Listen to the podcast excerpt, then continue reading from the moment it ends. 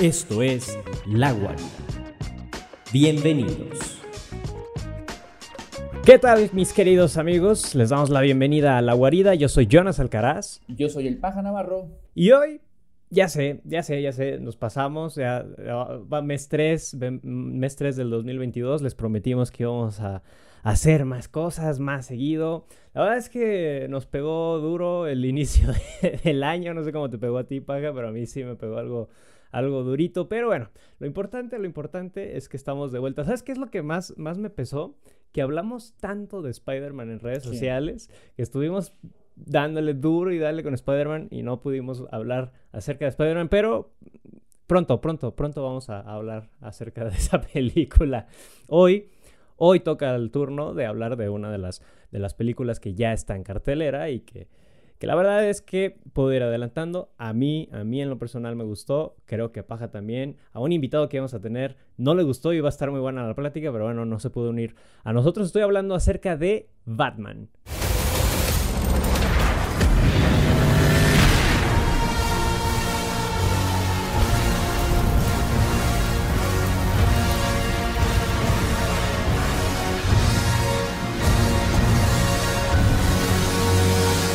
De Batman, la nueva película de esta nueva eh, década. Ayer caí en cuenta que hemos tenido un Batman diferente por cada década. Entonces es bien interesante esta nueva percepción, esta nueva concepción ahora eh, bajo los ojos de Matt Rivers y protagonizada por Robert Pattinson, el de Crepúsculo, si ustedes no se acordaban. Eh, un nuevo Batman que la verdad en términos generales promete mucho. En términos generales, con los segundos, creo que en especial les ha interesado ver la actuación y este nuevo universo que se está creando. Eh, me gustaría saber, porque yo hasta la fecha no conozco una persona que no le haya gustado per se la película, entonces sería interesante ver por qué me gustó. Sin embargo, creo que este es un precedente nuevo para lo que se viene en, el mundo de Batman y por qué no en todo el mundo de DC, porque creo que este puede ser eh, la década de, de DC. Ya Marvel quemó muchos cartuchos, ahora DC puede empezar a crear después de 10 años, ahora es un universo sólido y a ver qué se constituye, ¿cómo lo ves tú? Sí, fíjate que no, no lo había como previsto de esa forma, pero digo, ya, ya he hablado varias veces en, en, en, el podcast. Tú me has dicho que tenga cuidado con lo que hablo porque pues somos, somos la guarida, pero ya, ya, ya saben que últimamente Marvel a mí me ha venido como, como que se ha caído un poquito de mi gracia, un poquito nada más, no tanto. Pero precisamente es por esto de que, como dices, ¿no? Ya quemaron muchos cartuchos, ya, eh, ya no logramos como ver cosas nuevas. Si bien sí hay muchas cosas nuevas, la forma en la que nos cuentan es como que ya un poco cansadona. Y no lo había visto así. DC ahorita ya está arrancando, al parecer, con un poquito más de forma. Se está revalorizando muchísimo el trabajo de Zack Snyder se está revalorizando la presencia de DC en el cine. Eh, entonces sí podría, podría apuntar para allá de que eh, lo dudo un poco que Marvel se quede sin fans, no va a pasar, pero que sí baje un poquito el hype, por, por así decirlo, de Marvel y que despunte el de DC. Y Batman es una buena, esta, esta, Batman es una, es una muy buena oportunidad para darle este refresh que necesita el universo extendido. Ahora sí que, que extendido porque pues ya es un Batman, un Joker, una Liga de la Justicia. O sea, ya ahora sí es completamente extendido. Entonces creo que hay oportunidad ahí. Eh, lo veo, de hecho, muy similar a lo que sucede en las, las series, las películas animadas, que algunas como que sí llevan coherencia, pero en general son como películas muy separadas y cada una vive por sí sola. Creo que creo que precisamente el rollo de los universos y ahora multiversos, creo que es lo que se está gastando ya. Oye, hablando de multiversos, rápidamente, ¿recuerdas cuál fue el primer Batman que viste en el cine? ¿Cuál fue el primero que, pudiste ver en, pantalla grande? En el cine, sí, y no estoy muy orgulloso de ello. Eh, antes de, antes de, ver un Batman en el cine, sí vi más Batman, o sea, me aventé las de Tim Burton, que habían salido cuando yo todavía no existía. Ya las había visto, había visto, y para sorpresa quizá de algunos, había visto Batman Eternamente, que sería como la de mi década, pero yo no la vi en el cine. La vi en, esta colección muy bonita que de hecho por acá he de tener. Una colección muy, bonita de VHS. Y el primeritito que vi, eh, y lo recuerdo con estima, ahorita ya no me gusta tanto, pero pues precisamente fue Batman y Robin, donde vimos este genial Batman de George Clooney. ¿A ti qué te tocó ver? Yo, yo fui mucho más para atrás. Yo la primera vez que vi en el cine a Batman fue la trilogía de Nolan. Fue en 2004 o 2005 me parece. ¿No, no viste Val Kilmer ni George Clooney? No lo vi, no lo vi porque pues, era un eh, bastante antisocial ser. y esas películas las vi por primera vez en Canal 5. O sea, ya en los 2000, 90 y tantos, tanto las de Michael Keaton como Val, como George Clooney. Todas esas me tocó verlas en Canal 5 y mi primera experiencia de Batman en cine fue, fue con Christian Bale. Pues te tocó una buena experiencia. Tiempo. Entonces, sí, sí, sí, sí, me tocó una gran experiencia y para mí ese fue mi Batman porque eh, estoy haciendo cuentas y la neta ya son casi 15 años de ese. 2005. lo tenemos muy fresco, lo tenemos muy fresco y lo, lo enaltecemos mucho, pero ya tiene 15 años esa, esa sensación de un Batman realmente redondo, con pues una historia de principio a fin. La comparación que se hace con este Batman y, el, eh, y algún otro Batman, precisamente es con la de El Caballero de la Noche, que es la segunda parte de la trilogía de Nolan y esa salió en 2008. O sea, ni siquiera nos alcanzó los 2010. Salió ya hace bastante tiempo. Entonces, sí, no son nuevas. Eh, pero hay un fenómeno acá extraño. Yo sí me he encontrado, digo, contrario a lo que tú comentaste, sí me he encontrado algunas personas eh, que no han disfrutado del todo esta nueva propuesta de Batman que hay cosas que no les gustan, cosas que sí les gustan, pero en general como que se mantienen sus reservas. Isaac, que iba a ser nuestro, nuestro invitado este, en este podcast, él comentó ciertos detalles que, que son detalles importantes que a él no le convencieron. Y recuerdo cuando salió eh, Batman Inicia en 2005, que sucedió lo mismo. Veníamos con con un Batman como muy excéntrico, con una ciudad gótica muy, pues eso, excéntrica, muy luminosa, con grandes edificaciones, con esta propuesta visual de Joel Schumacher. Eh, y después, antes de ella, veníamos de una versión súper gótica de Tim Burton de Batman. Y llega Nolan y nos propone un Batman más, eh, más plantado en la realidad y como que eso nos descolocó un poco. Yo recuerdo haber sido de las personas que dijo, mm, no me convenció del todo, algo tiene que no me gustó. Y ya con las semanas, meses que la volví a ver, y ahora sí, le agarré el amor que, que tenía. Creo que ese mismo fenómeno está ocurriendo con algunas personas hoy que se encuentran con un Batman completamente distinto y eso pasa, que como que uno se descoloca y no sabe si le gusta o no le gusta. Oye, pero dices que al paso de los días, semanas o meses, te terminó de convencer aquella interpretación o aquel mundo que presentó Nolan con, con, con este, ah, ya fue el nombre del actor, con Christian Bell. Pero fue el paso de, de haberla vuelto a ver o, digamos, la sensación general de, escuchar, no, es que Batman sí es bueno, esta película sí rifa. ¿Qué sientes que, que fue que te... Creo que la combinación de las dos. Yo creo que la combinación de las dos. Yo la verdad es que sí soy desde hace mucho tiempo lector, no, no asiduo, pero siempre, o sea, no he leído muchos cómics, pero los que sí he leído son los de Batman. Entonces, ese fue el tema, que en ese momento yo me fui más comparando ese Batman que vi eh, de Christopher Nolan, comparándolo con el Batman del cine que había visto antes, con el Batman con el que yo crecí, y ahí fue donde no, no, no macharon las cosas. Ya con el tiempo, sí, claro que hay una, influencia de los comentarios del resto de las personas, pero ya con el tiempo es como valorizar, ok, empiezo a leer The Long Halloween, empiezo a leer Year One, empiezo a leer eh, The Dark Knight Returns y, digo, ah, pues se parece más este, este que me está presentando Nolan al que me presentaron los directores pasados, ¿no? Y escritores pasados. Entonces ahí fue cuando cambié un poquito. Ahora, en ese sentido, creo que no esperábamos ver nunca en la vida a un Batman más. Eh, creo que la palabra no es humanizado, pero es un Batman más real. es que, es como que, había una vara muy alta. De aquí no va a pasar. Y mira. Exacto. Y creo que con esa interpretación de, Robert y la visión de. ando muy malo hoy. De Matt Reeves. decir. Matt Reeves. Pero creo que nadie se esperaba esa forma tan real de retratar el material y que aún así dices, es que se la compro, o sea, si este compa parece claramente millonario, excéntrico, aparece que te gusta. México claramente no, pero en Londres, en Inglaterra, sabrías que un personaje así puede existir porque todos los elementos, herramientas y demás artilugios que se vale el personaje son verosímiles, son muy creíbles. Tanto la trama como lo que está pasando es muy similar. No, y, se decía. Al final de lo del Joker, exacto. Se decía con, con las de Nolan, no, es que es súper realista, ah, todo puede suceder. Y llega este y, creo que es, o sea, a lo mejor voy a estar aquí arriesgando un poco la lengua, pero, pero este es mucho más realista.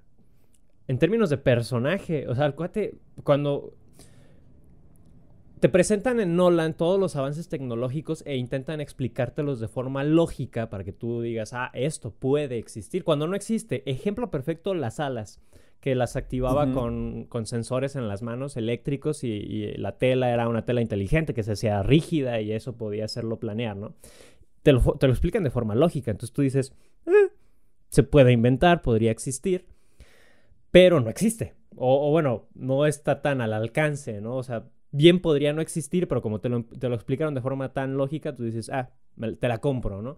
Acá no, Acá el cuate sí usa un traje para planear que existe, que ha sido probado, que ha sido utilizado en películas.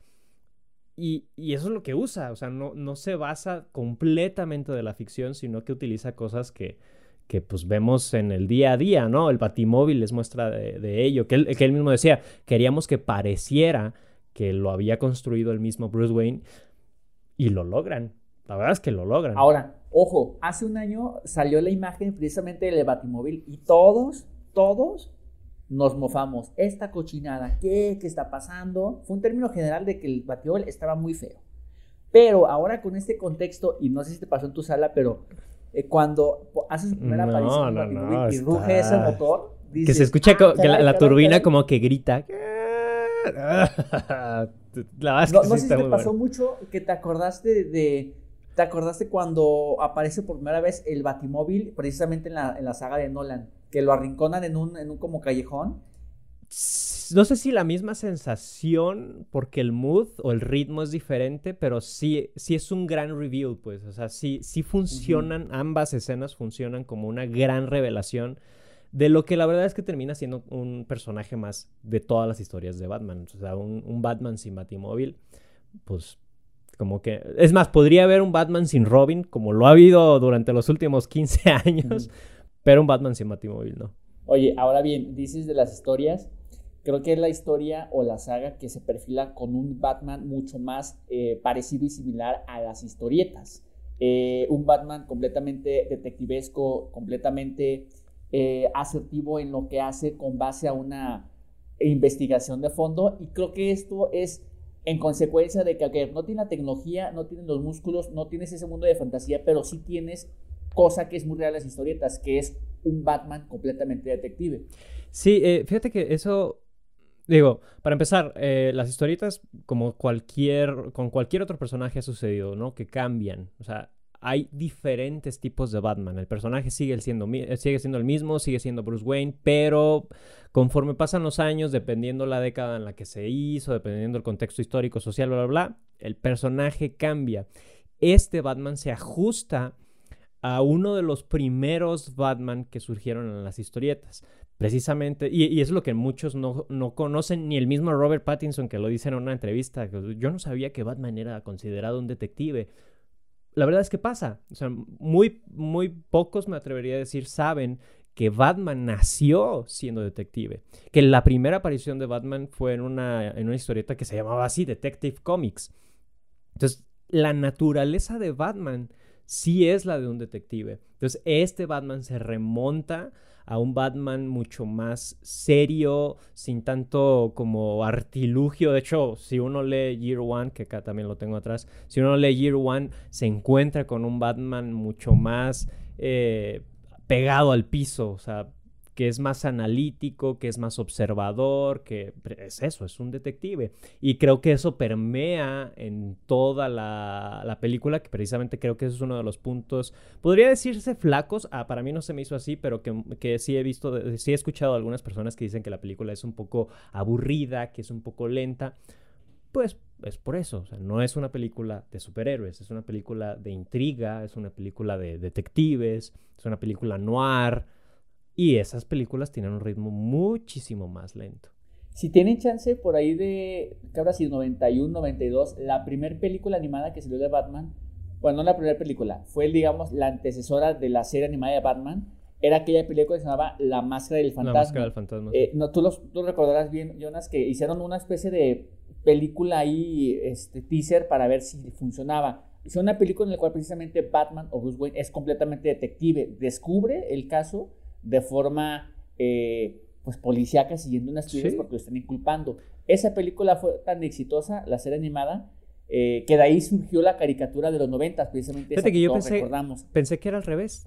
Digo, hasta ahorita, hasta ahorita me entero que primero fue la película fue la película y con base al éxito y el contexto no que le dieron, la Warner dijo que hay que hacer una serie de esto que tiene mucho potencial y de ahí se desprendieron las tres temporadas, después hicieron Superman, la Liga de la Justicia y demás, pero precisamente esta película retrata un Batman muy similar, muy similar a lo que estamos viendo con, con esta nueva película, que es un Batman completamente eh, descifrando los misterios y dejando un poco de lado su... Eh, la parte más explosiva, podría decirse. Exacto, Exacto. Sí, eh, Más creíble sigue siendo. Y esa película ni siquiera es larga, ha de durar una hora y media. Y este. Y sí es lenta. Y esa es la parte que uno a lo mejor podría hacer así como. Pero es que, es que Batman. No, no, sí es así. Batman. la naturaleza de Batman sí es más analítica, más centrada. Y esta, esta película es así. Eh, de hecho. Eh, yo parte de la historia que sabía que ahorita se complementa con lo que dice Paja es que también parte del nacimiento de la serie vino de el, intro.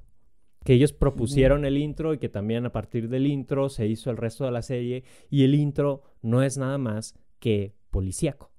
O sea, todo lo que vemos en el intro es Batman detrás de dos ladrones y como está retratado es un Batman policía, un Batman detective. Y eso es lo que nos trae Matt Reeves, que la verdad es que lo agradezco muchísimo, este, porque se disfruta, se disfruta ver ese tipo de películas protagonizadas por un tipo con una máscara de murciélago. Ahora bien, un tipo con máscara de murciélago no puede hacer todo, tiene que tener un compinche y creo que este James Gordon vuelve al mismo caso de Nolan.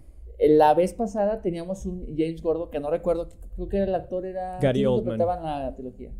Ah, precisamente, precisamente, que era un actor sosososazo y que Muchas veces brillaba más que el mismo Batman por la relación que tenía con él, con dos caras, con toda la ciudad gótica.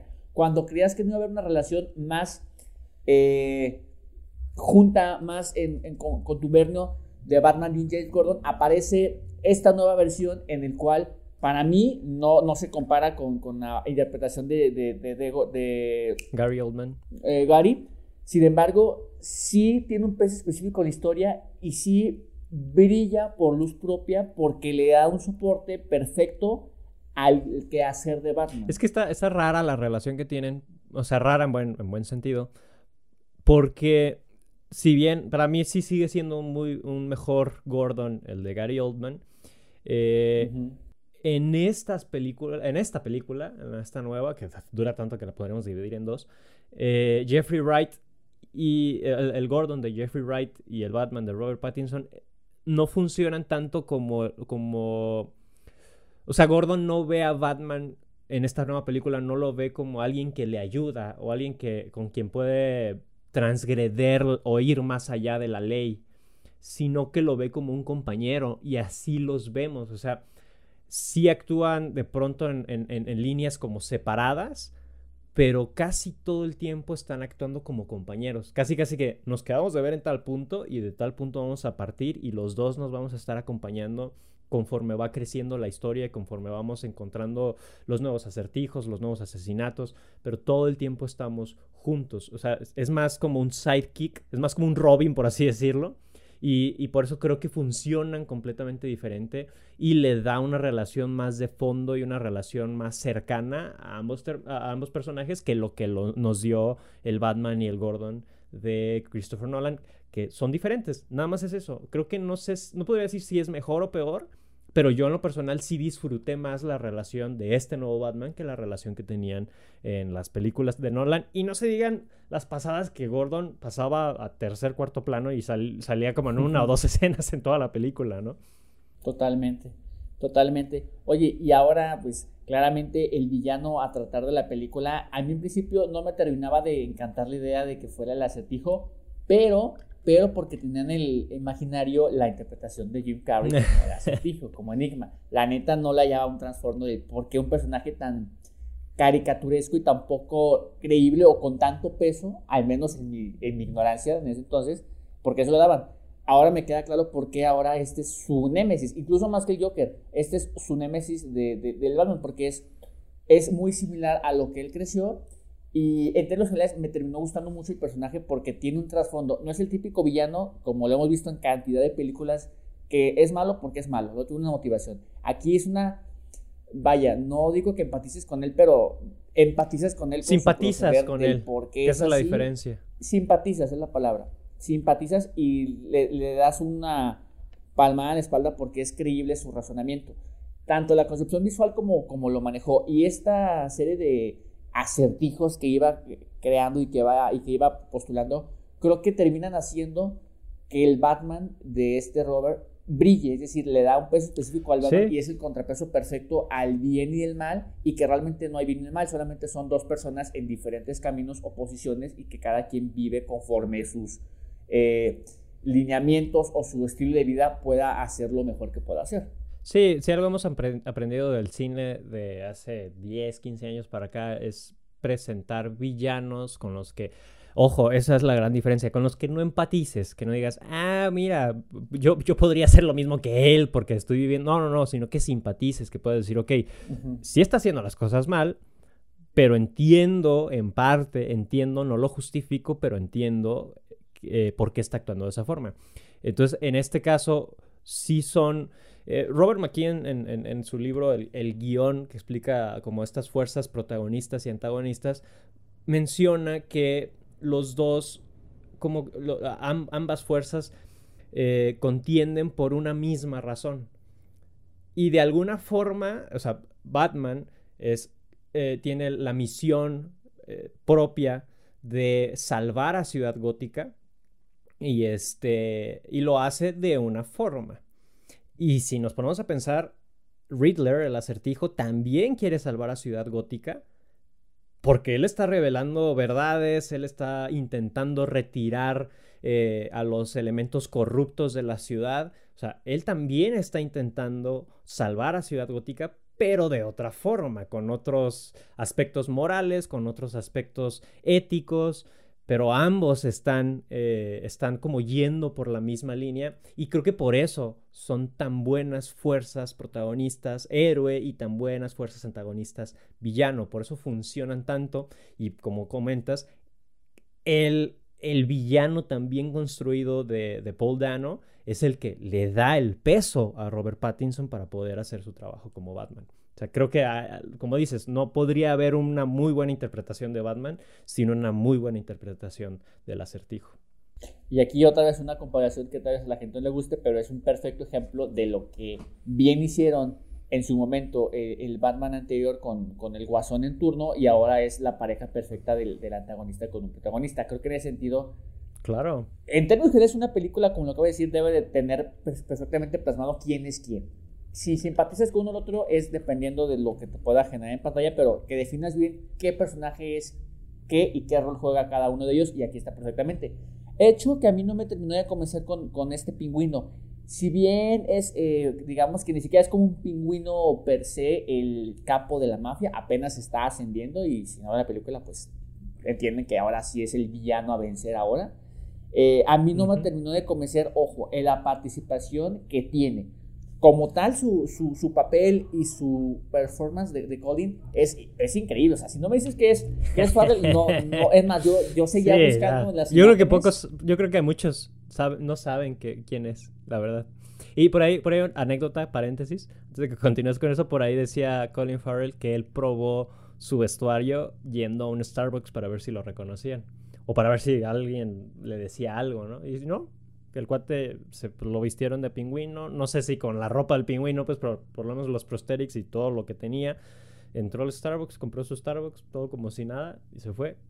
Nadie lo reconoció. Obviamente, el cuate está irreconocible. Está, está genial. Por ahí le preguntaba también a Cory cómo, cómo se inspiró de esto y dijo, a ver, yo primero me vistieron y de ahí salió la personalidad, porque él tampoco se reconocía en el espejo, él estaba agradecidísimo con la interpretación que le daban dando. Y eh, como dato, pues ya HBO hace un par de días confirmó lo que venía, lo que venía sonando, la serie individual precisamente del pingüino. Se va a hacer una, una serie spin-off, es decir, no necesariamente que sea continuación de esto, porque claramente pues la continuación tendría que venir en Batman 2. Se va a hacer una serie spin-off con base a tal vez cómo llegó al puesto en el que está o estaba antes de la película, cómo empezó con el mote del pingüino y con con esta, esta mafia. Aún no hay fecha de estreno, pero yo creo que sería el próximo año. Las series de HBO no las termino de comprender, pero yo creo que sería antes de Batman. Seguramente sí. Sí, no se sabe si es precuela o va a ser secuela. Puede ser secuela de su personaje, no tanto de la historia de Batman. O sea, como, lo, como que tengas, por así decirlo, tengas que ver la serie. Ojalá que no, porque la verdad es que ya me está enfadando eso de Disney y Marvel y Star Wars. Pero bueno, que tengas que ver la serie para comprender el punto de partida de Batman 2, por así decirlo, ¿no? Eh, por ahí, pues ya confirmaron también la, la, serie. La que iba a ser serie, creo que era JCPD eh, o GCPD, que, que, era la serie policial de, de, Gotham City con Gordon de Jeffrey Wright. Creo que esa ya se. Bueno, no, no creo, esa ya se canceló, pero porque la convirtieron en una serie de Arkham Asylum. Entonces también quizá veamos más del acertijo de Paul Dano ahí, junto con la gran revelación final. Digo, si ya saben que si están escuchando este podcast, ya debieron haber hecho su tarea. Entonces, más para comentar. Entonces, obviamente está cargado todo de spoilers. La revelación final de la película con el, nuevo Guasón, que también ya confirmaron eh, quién es el, actor, que me acaba de dar tu síndrome y se me acaba de olvidar su nombre. Eh, ahorita me lo busco. El actor es. ¡Ah! Barry Kugan. Ahora sí. Eh, este, este, este actor que vimos en, The Eternals, bueno, se cambió de bando, se vale. Ahora parece ser. Eh, pues hay planes futuros, entonces podríamos ya ah, confirmarlo. Va a ser el nuevo Guasón. Entonces, en esta nueva serie podríamos ver eh, su primera aparición. Espero que no, la verdad, espero que no, porque espero verlo más en pantalla grande que, en, que en HBO Max, pero podría ser. Son solo suposiciones. Es lo que se viene: la serie del pingüino y la serie de Arkham Asylum. Oye, ahora, ojo, Matt dijo que el hecho de que saliera el Guasón no necesariamente significa que vaya la segunda película a tratarse del Guasón o de este personaje en particular. Que él lo que tenía desde siempre consigo es, quiero meterlo con una pequeña pizquita, un teaser, pero dijo, no quiero que sea como, eh, como, ay, no muy voy hoy, como escena extendida, como... Una escena post Escena post Yo la quiero meter en mi película como tal y vamos a ver para dónde apunta el Guarache en la segunda. No tiene definido aún ni el argumento ni el villano, pero sabe que es parte del universo también ahí. Entonces sería interesante ver cómo la abordan y con base a que van a, van a seguir con, con esta construcción del, del, mundo. Que me pasa mucho lo que, lo que pasó, y vuelvo a referencia con Marvel un poco, con Spider-Man, que ahora apenas sabemos que un Batman existe y que ya va a ser el Batman que conocemos. Es decir, la, la escena final con la que termino las escenas es te da a entender que ya existe un Batman que todos lo conocen y por todos hablo de todos los, los villanos, que es el gran personaje justiciero a vencer. Entonces, creo que es un punto de partida para que si bien no es una película de origen, es una película de origen del Batman, no como tal de nacimiento, sino de origen del personaje, no del cómo nació. Y eso fue muy importante que lo hemos mencionado, cómo trataron un personaje de origen sin que necesariamente tuviera que contar el origen, lo cual ya hemos conocido hasta el cansancio. Sí, Creo que, creo que el prólogo muy, es muy bueno y lo deja muy claro porque, eh, como los primeros 10 minutos de la película, porque desde un principio ya se nos dice y se nos había dicho antes que era un Batman que tenía ya dos años de ser Batman. Eh, entonces ya, como dices, ya lo conocen y el prólogo por eso me, me funcionó tanto porque es esta voz en off de, de, Bruce Wayne hablando acerca de su labor en Ciudad Gótica.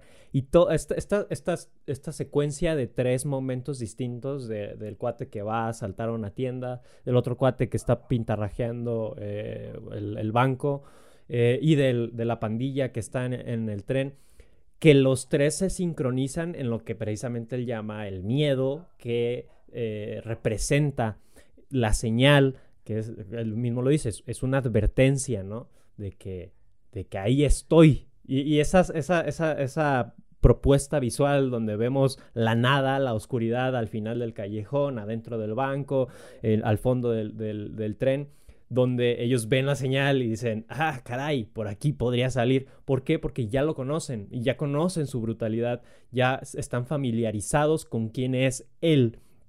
Y creo que eso precisamente funcionó a no mostrarnos otra vez la muerte de los Wayne, el entrenamiento de Batman, que para esto esto está interesante porque se relaciona mucho al Batman que conocimos en Gotham, que es Alfred quien entrena a, Batman, en este caso quien entrenó a Batman.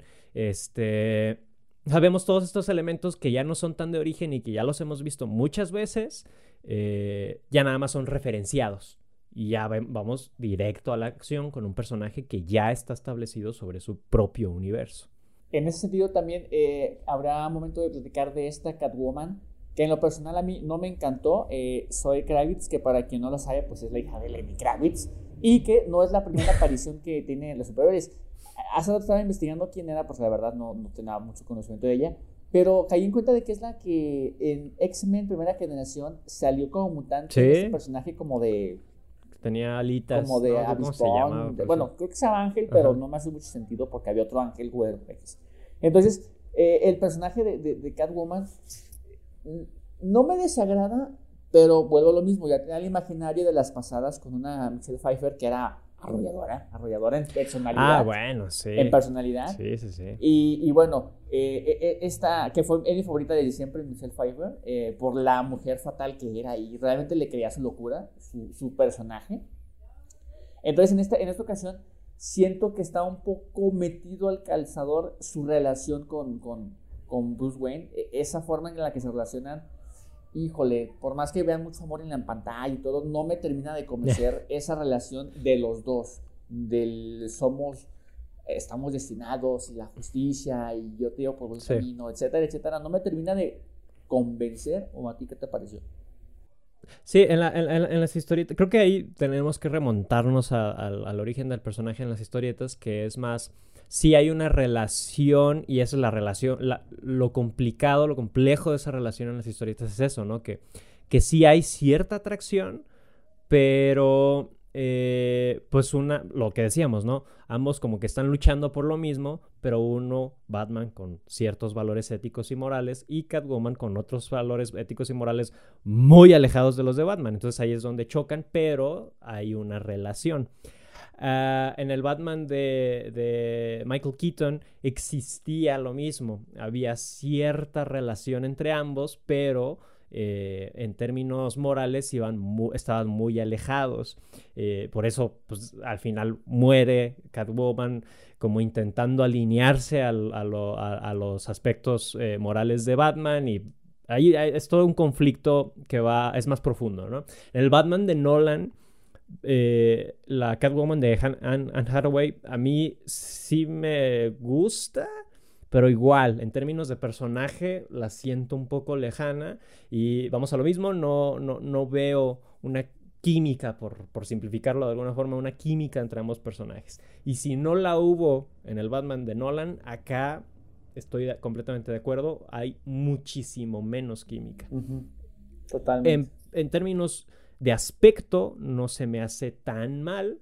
O sea, creo que se alinea un poquito al, Batman que nos están presentando.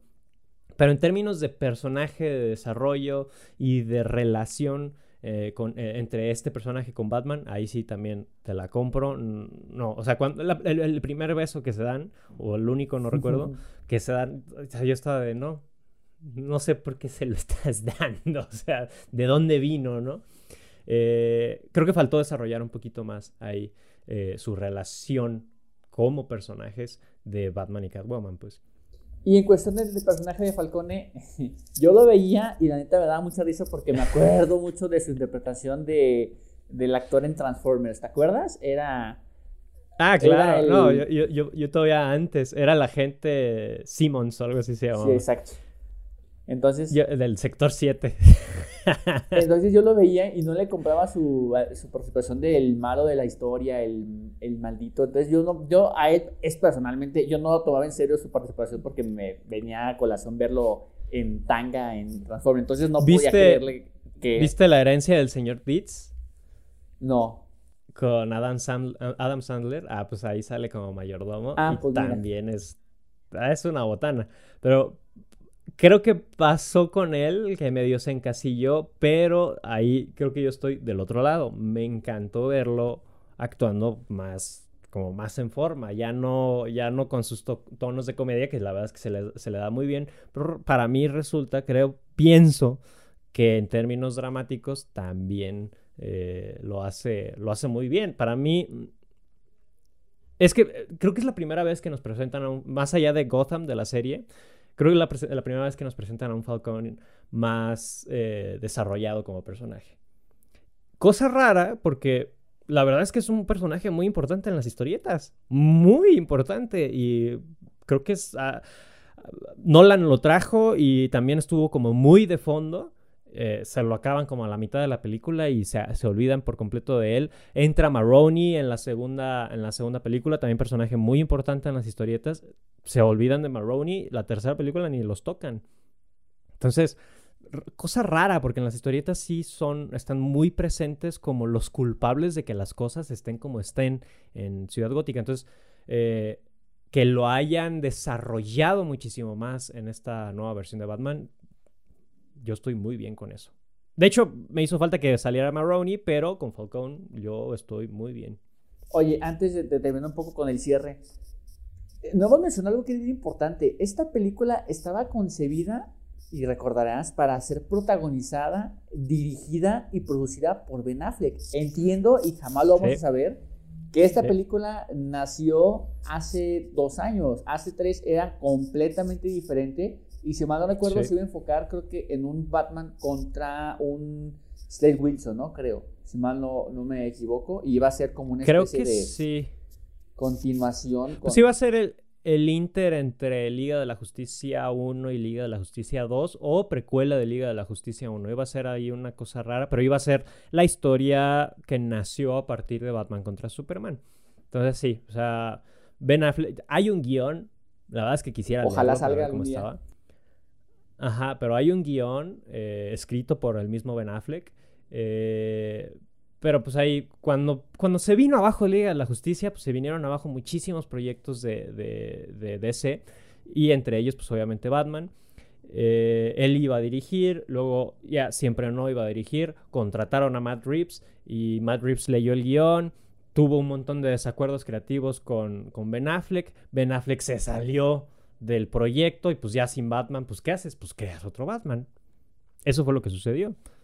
Digo, bien, bien, bien por nosotros, porque la verdad es que es un muy buen Batman, mal por el universo DC que pues estaba desmoronando cada vez más, ¿no?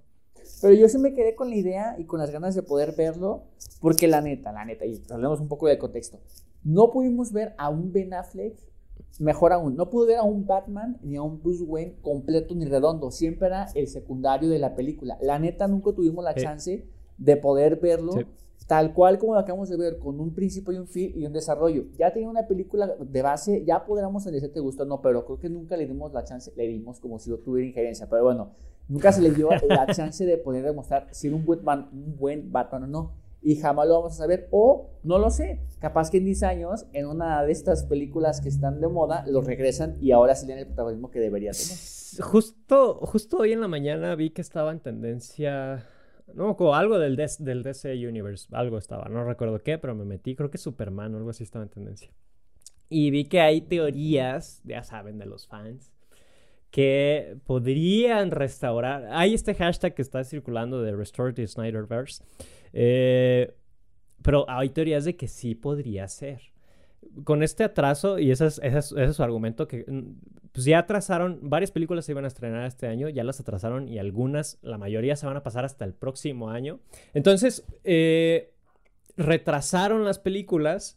Eh, la mitad yo creo se pasaron hasta el próximo año, unas que iban a llegar a mitad de este año creo que se fueron hasta el final. La verdad es que no, no, no, no, no tengo muy claras las fechas que, se hicieron, pero eso es un movedero en todo Warner y pues, afectando al, al DCU. Por ahí también la teoría dice que se va a fusionar, eso no es teoría, eso, eso va a suceder, se va a fusionar Discovery con Warner Media y que podría ser que a raíz de esta fusión se hayan retrasado estos proyectos con el fin de poder eh, retomar el universo de, DC y decir, ok, vamos a hacer reshots de estas películas para, este, eh, se decía, por ejemplo, el ejemplo es Flash que iba a ser la última aparición de Ben Affleck como Batman y que Flash con el evento Flashpoint iba a reiniciar todo para que el Batman de Ben Affleck ya no existiera, el, Superman de Henry Cavill ya no existiera, etcétera, etcétera, etcétera, y comenzar desde cero. Esa, según es también la teoría. Entonces, con este retraso, con esta fusión que provoca el retraso, la teoría dice, podría ser que se retome el universo del creado por Snyder. No se sabe, todo es teoría, pero personalmente yo no lo vería mal. No, y es que eh, la neta, de Flash es la última gran chance que tiene DC para intentar hacer algo. Si, si, eh, creo que eh, le doy la la duda de que estén esperando tanto, reescribiendo, planeando. Es un dineral si lo hacen. En Flash. Es exactamente, es un dineral, pero al final de cuentas es a ver, es lo que queremos hacer en los siguientes 10, 15 años con, con, Superman. Si de Flash no les funciona, ya olvídense, olvidémonos de que de alguna manera homogenicen un, multiverso o universo de DC. Si de Flash no funciona, lo que va a pasar es van a sacar estas joyitas de Joker, de Batman, completamente aleatorias y se van a seguir así. No van a tener ni dinero ni recursos para seguir intentando. Ni ganas porque les está funcionando la verdad. Exactamente, exactamente. Creo que el primer gran punto fue Shazam. Mujer Maravilla, creo que a unos les gustó, a muchos no tanto. Aquaman, creo que en generales. También estuvo en la media. Media. Eh, pero como cuestiones como Joker, como ahora Batman, van a seguir así con. Pero es que esa, es la parte. Y si algún día, por cualquier cosa. Esa es la parte que se me hace complicada de su universo, porque solo Joker y Batman se salen del universo, pero Shazam está dentro del universo de Snyder.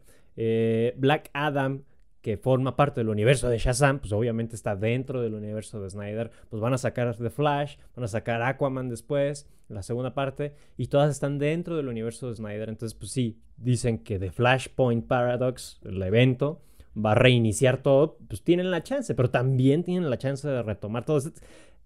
Complicado, la verdad es que es complicadísimo creo que solo lo, vamos a saber ya que se estrene, se estrene The Flash para ver qué, qué va a suceder. En lo personal, yo sí espero que continúen por la línea. Y la verdad, lo odiamos por mucho tiempo, pero yo sí espero que regrese Snyder. La verdad, para Liga de la Justicia, su corte está muy bueno como para dejarlo tan inconcluso y que no veamos eh, la conclusión de, de su visión de la Liga de la Justicia.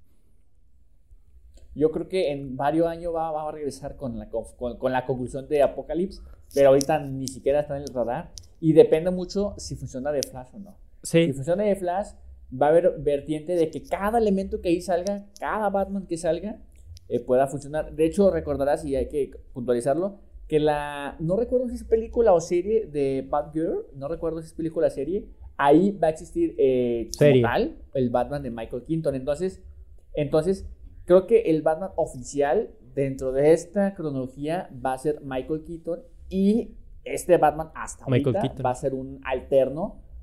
Va a ser un alterno hasta que estoy seguro que en una película van a juntar a todos. Porque, porque va a pasar, porque así es y porque es un negocio que funciona. Sí, sí, sí. Que es lo, lo, que podría también hacer Marvel con Spider-Man y todo, ¿no? Pero bueno, ya ahora sí, ahora sí para terminar. Ya después hablaremos de este Spider-Man.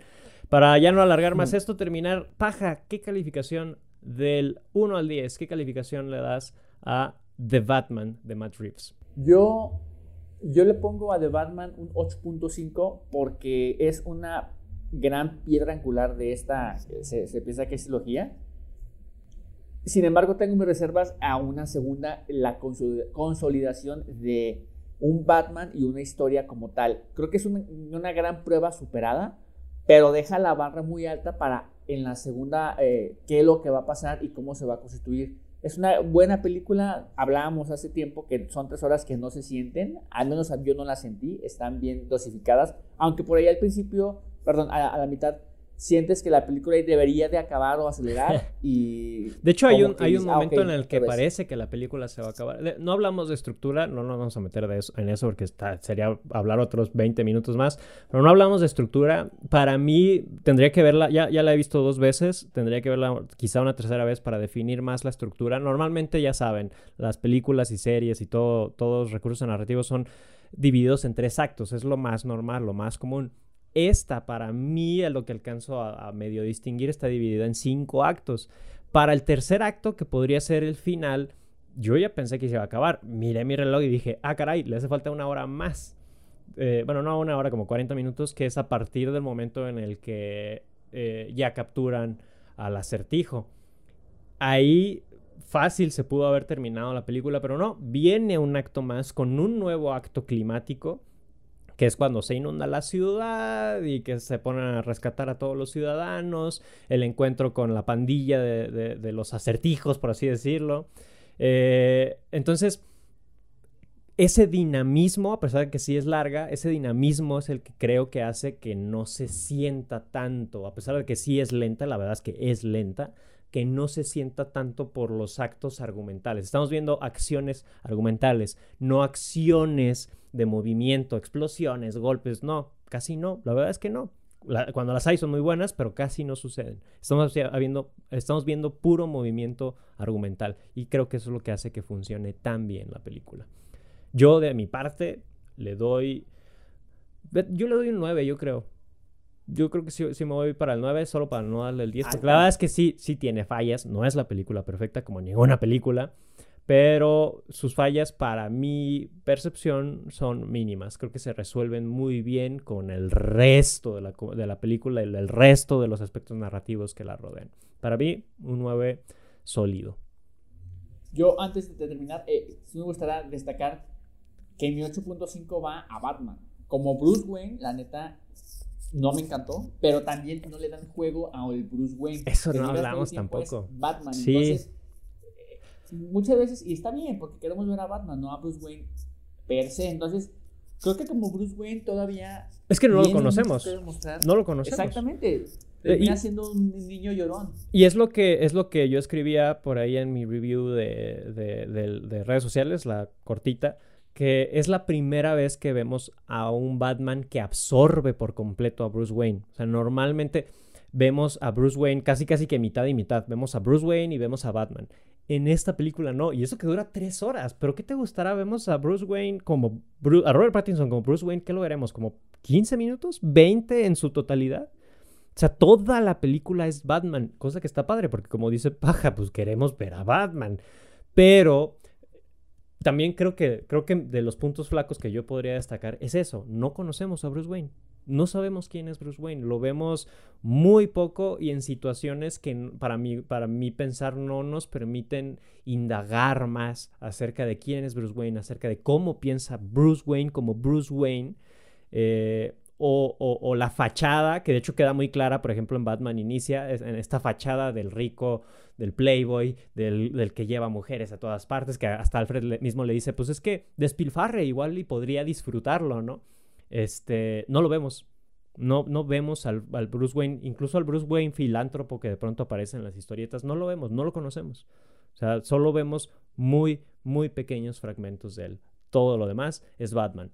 Cosa que, como dice Paja, no nos quejamos tanto, pero sí nos gustaría ver más de Bruce Wayne. Eso sí, sí, tienes toda la razón y, lo había olvidado mencionar.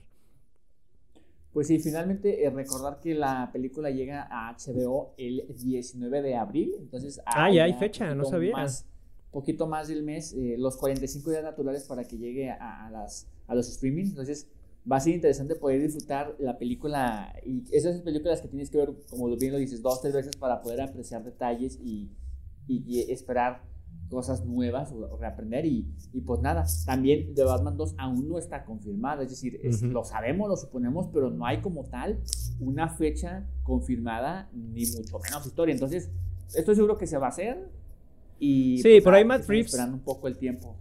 Por ahí Matt Reeves sí dijo que ya estaba trabajando en la, en la segunda, pero en, en, las en la parte solo conceptual. No hay, de parte del estudio no hay confirmación de una segunda parte, pero pues sí, claro que va a suceder después. Porque la verdad es que sí fue un éxito. O sea, mm, no. Puede que haya gente que no le haya gustado, pero la película fue un éxito. Entonces, pues lo que marca es la cajita registradora, lo que marca la pauta para hacer una segunda parte. Pero bueno, esto ya se está alargando de más. Este, ¿Algo más que quieras agregar de, de Batman, Pajita? Nada más que como fue una película donde no se vean los pezones de Batman. ah, sí, por favor, por favor, no, no vuelvan a hacer eso. Espero que no se vuelva moda en 2030 o algo así. Pero bueno. ¿te imaginas, te, imaginas, ¿Te imaginas que en The Flash salga George Clooney? Yo estoy seguro que va ah, estaría, estaría muy bueno. Con estas escenas de los close-ups a sus partes íntimas y a sus pezones y cuando se está vistiendo. Entonces, rarísimo. Ojalá que no. Antes de que se entre, antes de que se estrene The Flash, tenemos mucho tiempo, hay que hacer un, podcast respecto a qué creemos o qué quisiéramos que pasaran de Flash. Estaría bueno. Sí, hay que planearlo. Hay demasiadas cosas. Y sí, hay muchas teorías. Y ya teniendo a dos Batman dentro de la película, a dos Flash, que es lo que vemos en el trailer, a Supergirl, la verdad es que sí, hay mucho de donde, donde jalarle. Hay que, hay que planearlo y, se los traemos también para que comenten con nosotros. Por lo pronto, eh, esto fue la Honest Review de The Batman de Matt Reeves. Eh, muchísimas gracias por llegar hasta este punto, por escucharnos. De verdad, de verdad, estamos trabajando por traer esto más seguido. Para, al parecer nuestras agendas ya están empatando un poquito más. Esperemos que, que así continúen. Eh, por lo pronto les agradezco de nuevo. Paja, ¿dónde te encuentran en redes sociales?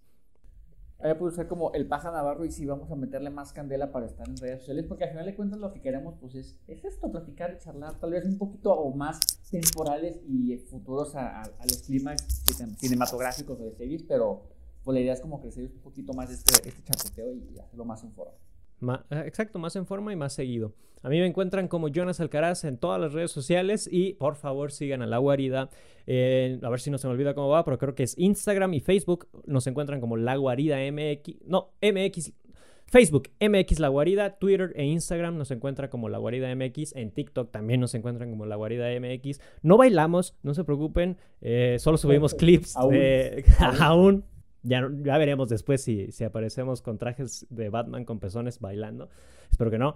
Eh, ahí nos encuentran con clips de estos mismos podcasts y con algunas reviews eh, express de eh, películas que vayamos a ver al cine. También síganos en TikTok. Y pues nada más, muchísimas gracias de nuevo. Es la tercera vez que les agradezco. No me voy a cansar de agradecerles. esto fue La Guarida. Yo soy Jonas Alcaraz. Yo soy el Paja Navarro. Se le olvidó despedirse. Y nos escuchamos pronto. La guarida, la guarida, la guarida.